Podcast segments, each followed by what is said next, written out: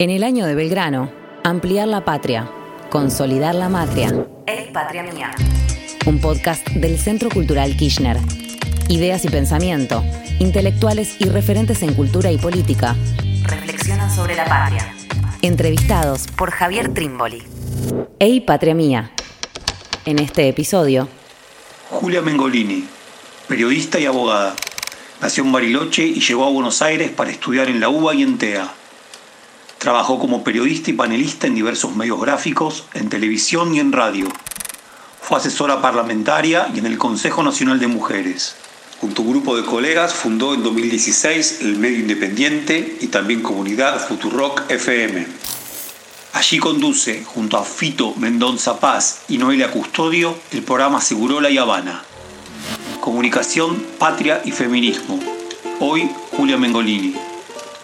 Bueno, me parece que me gustaría aproximarme un poco a, la idea de la patria o al sentir a la patria o entender a la patria, eh, tal vez un poco cronológicamente, Eh, porque uno no puede sino pensar cómo esos primeros símbolos patrios en realidad aparecieron en el colegio, ¿no? Con la escarapela, con eh, la jura la bandera, con que te enseñan el himno, y al mismo tiempo me parece que uno es muy chiquito como para, para, comprender eh, un poco de qué se trata todo eso. De hecho, eh, yo cuando cantábamos eh, O juremos por Gloria morir, yo siempre entendía que era una nena que se llamaba Gloria, ¿no? Y me parece que mucha gente debe tener como este mismo recuerdo respecto de las, las primeras aproximaciones a esos símbolos. ¿Qué sé yo? Febo Asoma, andás a ver qué quería decir Febo Asoma. Y así me parece que, que- toda esa enseñanza escolar y esa primera aproximación a los símbolos patrios eh, en la infancia yo creo que son bastante prematuros y por lo mismo me parece que no, no, se, no se termina de entender cuando uno es chiquito. Sí me pasaba, por otra parte, eh, en mi casa algo extraño y es que eh, mis papás, mi, papá y mi mamá, son los dos extranjeros, ¿no? Entonces, ahí en- en la casa de la infancia, me parece que donde posiblemente mucha gente empezó a sentir tal vez de alguna manera como ese, ese hogar que, que tiene que ver con ciertas tradiciones que también son propias de, la patria cuando se toma mate. En mi casa todo eso no existía. Entonces, en mi casa incluso mis, mis viejos eh, hablaban de los argentinos como, como otros, ¿no? Incluso como con una especie de mirada medio antropológica, porque los argentinos son de esta manera, los argentinos son de esta otra. Y entonces ahí yo creo que empecé a sentir algo parecido tal vez a la patria, en tanto Argentina era mi patria y eso me diferenciaba de mis papás. Era lo primero que era distinto eh, y que no era una continuación de mis padres. Eh, pero después tengo un recuerdo, por ejemplo, del Mundial del 90, que creo que es un mundial que todos nos acordamos muchísimo, hayamos tenido la, la edad que hayamos tenido, de hecho yo tenía 8 y me lo acuerdo un montón, eh, de un partido entre Italia y Argentina, mi papá es italiano, y, que alguien, me imagino que habrá sido mi hermana mayor, no sé, le preguntó a mi papá, ¿no? ¿Quién, ¿Vos quién querés que gane ahora? ¿Argentina o Italia? Y mi viejo ahí hizo como una especie de pausa, planteó un suspenso y contestó Argentina. Y a mí me acuerdo que yo teniendo ocho, todo eso me impresionó muchísimo. Me impresionó la pregunta, como que me pareció, ¡ah! ¿qué, qué pregunta es esta, no? ¿Y qué es lo que va a contestar? Y él además que encima le metió suspenso, yo creo que para, solamente para, para darle un poco más de dramatismo a la cosa, porque al final creo que mi papá tenía muy claro cuál era la respuesta, que el suspenso era una especie de drama que él planteaba. Y cuando mi viejo contestó Argentina, yo también me acuerdo de que se me hubieran disparado un montón de pensamientos que, creo que tenían que ver con decir, claro, acá hay una patria adquirida también. Entonces, esa, la noción de patria me parece que, que- que- que empezaba como a disociarse un poco del lugar donde naciste, tal vez. Solamente, por lo menos solamente, ¿no? Porque mi viejo jugaba, por supuesto, él se siente italiano, pero en ese caso era mi papá terminó por sentirse argentino después de muchos años de vivir ahí y en ese caso concreto quería que ese partido lo ganara Argentina. Por otro lado, mi vieja es chilena y yo la verdad que creo que si a mi vieja le hubieran hecho la pregunta o tal vez incluso se la hicieron, yo creo que la respuesta de mi mamá seguir, o sea, sería que ganara Chile, porque me parece que, que ahí hay una nostalgia un poco más cercana, ¿no? como, como Chile está más cerca, sus familiares están más cerca, ella vuelve a votar en cada elección y me parece que en ese caso mi mamá lo que hizo fue como mantener un, poco un lazo eh, más profundo con su patria. Y creo que para mí las primeras nociones de patria tuvieron más que ver con esta mirada antropológica sobre la relación de mis padres con ese país en el que ellos estaban viviendo hace mucho tiempo, pero que no era el propio. Bueno, y después ya me parece que, y, pasando tal vez a la siguiente pregunta, me parece que mi aproximación más cercana a sentirme yo parte de una patria fue claramente con la militancia. Eh, porque con la militancia creo que yo me empecé a implicar un poco más en el destino y en la construcción de esa patria, ¿no?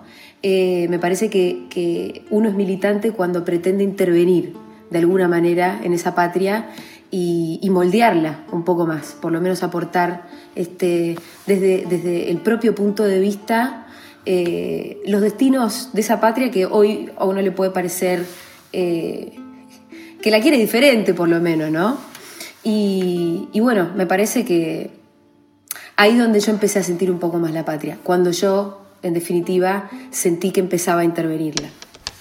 Hay otro momento donde, donde yo siento mucho la patria, que es cuando, cuando estoy en el extranjero, de hecho. Em, me sucede que cuando estoy en algún otro país, me doy cuenta que nada me termina de conmover del todo. Que siendo que a mí, por ejemplo, no sé, obviamente que me duele la desigualdad, me duele la injusticia, eh, y tengo además planes para cambiar ese, ese, ese estado de cosas que, considero injusto, em, cuando estoy en otros países incluso puedo ver los mismos problemas, pero no son tan graves. Eh, y me parece que ahí también es un momento donde se siente bastante eh, la propia patria. La patria duele, la patria conmueve, la patria pica. Eh, y me parece que, que, cuando genera tantas cosas, al final podemos decir que, bueno, ahí hay amor, ¿no? Después también me acordaba de una referencia que en este mismo podcast hizo Esteban Buch respecto del, himno de Charlie. Eh, y yo creo que me, impactó bastante lo que le escuché decir y me hizo pensar en cómo esa versión del himno que habíamos cantado tantas veces en el colegio, al final fue un verdadero quilombo que generó, que generó Charlie. Fue de verdad el himno de Charlie eh, creo que hizo mucho más ruido del que podemos llegar a pensar, o por lo menos ahora con una cierta distancia nos empezamos a dar un poco más de cuenta, porque por lo menos para mí, y estoy segura que para mucha gente más, fue la primera vez que nos gustó muchísimo nuestro himno y que nos conmovió también como, como símbolo patrio. Y qué loco que es que haya tenido que, que venir a alguien a intervenirlo tanto para hacértelo volver a escuchar eh, desde otro lugar y de otra manera como para, bueno, para finalmente generar algún tipo de conmoción respecto de una canción que no era otra cosa que, que no sé, que una serie de estrofas repetidas de las cuales no se entendía mucho eh, de qué estaban hablando, ¿no? Ey, patria mía. Un ejercicio de pensamiento. Yo creo que la patria es, por supuesto, pasado, porque la patria es historia. Eh, o sea, no, habría patria sin una historia que, la hubiera construido hasta, hasta acá, hasta donde estamos ahora. Pero claramente creo que la patria es sobre todo futuro, ¿no? Que sobre todo, eh, si querés, la idea de la utopía también. Yo hace un ratito te decía que yo empecé, si querés, a aproximarme a la noción de patria o a sentirme parte de una patria cuando empecé a militar y cuando empecé a entender que yo podía intervenirla, eh, que yo podía transformarla. Y claramente la idea de transformación contiene eh, el sueño de un futuro mejor, obviamente.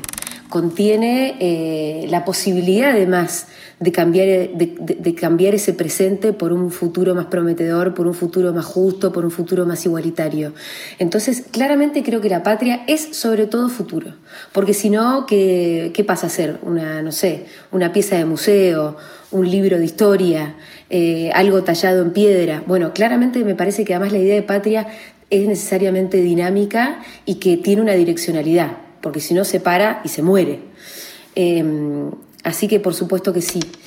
Y, además también lo que creo es que, que el concepto patria, tal vez por la etimología, por ahí nos remite al patriarcado y entonces creo que ahí hay una pista como, como para ponerse a pensar un poco en el futuro porque por ahí queda un poco corta incluso la idea de patria, por ahí faltó una parte, ¿no? Y este mismo podcast también contiene en su eh, eslogan o bajada la palabra matria, que me parece que es una palabra nueva a la que todavía no terminamos de, encontrarle el significado perfecto, pero creo que, que, tal vez la matria contiene un poco las claves de ese futuro, ¿no? Que tal vez la matria es lo que complemente a la patria y que, y que lejos de venir, si querés, a discutir o a cambiar el paradigma de esa palabra patria, lo que viene es a complementarla eh, y hacer un lindo tándem ahí. Y, me parece que cuando pienso en la matria, eh, necesariamente pienso, no sé, muchas veces cuando pensamos en la madre tierra, la podemos pensar como una madre, ¿no? La podemos pensar como una femeneidad. Eh, en un montón de, de, imágenes, de hecho, de distintas culturas, la referencia es a la Pachamama, es a una especie de femeneidad. Y creo que, esa, esa utopía, eh, esa idea de futuro, de patria más matria, tiene que de alguna manera contener, primero, a todas las mujeres que posiblemente no nos hayamos visto contenidas en la idea de patria, eh, pero también a esa madre tierra, ¿no? Y por esto estoy entendiendo que, tenemos que claramente agregar eh, a esas demandas de un futuro más igualitario más justo, la, demanda por, por, el cuidado del medio ambiente, porque si no, no tenemos dónde, dónde construir ese, esa patria, ¿no? Que, que en definitiva no es un concepto tan abstracto, se, al final se construye sobre un territorio, ¿no? Entonces, ¿dónde vamos a estar parados? Eh, ¿En una tierra arrasada por incendios? Y no, me parece que, ese territorio que también forma parte de esa patria claramente lo tenemos que cuidar mucho más de lo que lo venimos cuidando, ¿no? Y entonces tal vez sea empezar a entender esa matria, empezar a, considerar a esa madre tierra también como un sujeto de derechos, como le gustó decir a Zaffaroni en un, en un muy, muy lindo libro donde plantea a la Pachamama como un sujeto de derechos. Bueno, este, toda esta mezcolanza de pensamientos que te estoy tirando así, me parece que, que va un poquito como a esa idea de empezar a, englobar en esa utopía de patria y matria eh, a un mundo más igualitario, a un mundo más inclusivo y también que cuidemos a nuestra madre tierra. Es Patria Mía. Un podcast del CC Kirchner. ¿Cómo entendés tu rol como periodista y comunicadora en un medio como Futurock, pero también desde la televisión? ¿Con qué compromisos, con qué responsabilidades? Mi rol como comunicadora la verdad es que siempre me lo tomé con mucha responsabilidad, eh, con mucha honestidad, tratando de, evitar caer en, las especulaciones, básicamente. Eh, y tratando también siempre de, ser una, de ser una especie de antena, tratar de escuchar las nuevas demandas y poder amplificarlas desde el medio de comunicación del que me toque, ¿no? Que la verdad que en mi vida fue, pasé por la televisión, pasé por, por eh, si querés, el mainstream, eh, y ahora me toca desde un medio inventado por, por mí misma junto con otros compañeros, que de alguna manera me parece que lo que hicimos fue inventar esa radio que no existía y que nosotros queríamos que existiera, la radio que queríamos escuchar y que no teníamos dónde, ¿no? Que es eh. Y bueno, y desde ese medio de comunicación, por supuesto que con absoluta, absoluta libertad, que yo no sé en cuántos medios de comunicación la verdad que se puede ser tan libre como se es en Futurock. Em, sobre todo por, por un sistema a través del cual son los oyentes nuestro principal sostén económico. Parece que eso es como eh, el camino que garantiza la absoluta libertad en el discurso, en tanto no dependemos para nada de ninguna pauta de ningún tipo, ni pública ni privada, sino que dependemos del aporte de miles de oyentes que terminan haciendo, este, dándole fuerza a una voz colectiva, ¿no? Y, por eso quienes hacemos Futurock, en realidad, a diferencia de muchos otros comunicadores, a la hora de comunicar, eh, lo hacemos con, con, la responsabilidad de estar a la altura de los oyentes ¿no? y de lo que esperan de nosotros. Que esperan, sobre todo esto, no escuchar nunca una voz especulativa o algo que pensabas que no lo dijiste por algún motivo o una opinión que en realidad tiene que ver con algún tipo de interés externo. ¿no? Eh, todo lo que escuchan de parte nuestra tiene que ver solamente con nuestras ideas. Donde nos podemos equivocar, seguramente, pero, pero nunca hay otros intereses que, que se crucen en esa comunicación. Y me parece que, que eso es bastante esencial eh, en mi forma de comunicar y también en nuestro medio de comunicación. Y, otra de las características em, como comunicadora, a mí me gusta pensar que, voy por ahí rompiendo normas y rompiendo convenciones, ¿no? Que me puedo preguntar todo el tiempo si las cosas podrían ser de otra manera y me puedo contestar todo el tiempo que sí, que efectivamente las cosas podrían ser de otra manera. Em, y me parece que eso también es una característica que, sobrevuela también en, nuestra radio, ¿no? Futurock nace a mediados de 2016, em, a los seis meses del nuevo gobierno de Macri en un momento además que era, me parece, absolutamente desolador, porque esos primeros seis meses vinieron como una, con una batería de medidas y de virulencia por parte de una derecha que se mostró lejos de ser democrática, se mostró sumamente autoritaria, como es la derecha en la historia argentina por lo menos. Eh, y, y además cuando todas las la noticia respecto de los medios de comunicación era que cerraba un medio, cerraba otro medio, siempre medios críticos por supuesto, echaban periodistas acá, echaban periodistas allá. Em, y si bien nosotros ya veníamos con el proyecto, de hecho, desde los resultados de la primera vuelta, que nos mostraban que lo más probable que era el próximo presidente iba a ser Macri, lo que sucedió ahí fue un vacío comunicacional que nosotros vinimos a, a llenar. Eh, no existía la radio que queríamos escuchar, no había una radio que le hablara a una juventud comprometida, comprometida con la vida política, social y cultural de su país, no había una FM que no tratara a sus oyentes como clientes. Em, y claramente, además, bueno, en pleno contexto macrista devastador, el silenciamiento de un montón de medios críticos. Ahí nosotros, y en un arrojo de voluntad y valentía, eh, nos mandamos a pensar en esta radio, que insisto era la radio que queríamos escuchar, ¿no? Y, bueno, también esto es algo que marca mucho a Fede Vázquez, el director de la radio. Es interesante pensar cómo nuestro paso por el Estado a nosotros nos sirvió también como instancia de formación. ¿no? Nosotros tuvimos a favor un momento donde el Estado no solamente nos sirvió para hacer radio, sino para aprender esa vocación, para después cuando ya no contábamos con ese Estado, poder hacer eso mismo que habíamos aprendido a hacer, que era hacer muy buena radio, desde, este, desde bueno, un espacio privado, ¿no? Con nuestra, nuestro eh, pequeño capital, que además también nos dimos cuenta que podíamos hacer un proyecto profesional y, y de un alcance bastante masivo y dándole pelea a la hegemonía, incluso si querés, este, sin grandes capitales detrás, ¿no? La verdad que con mucha voluntad y con mucho trabajo y sabiendo, sabiendo qué era lo que estábamos haciendo. Y bueno, después con este modelo que fue absolutamente novedoso, que fue pedirle a los oyentes que bancaran aquel medio que, que les gusta escuchar. O sea, vos te gusta Futurock, bancalo porque es el único modo en el que podemos sobrevivir.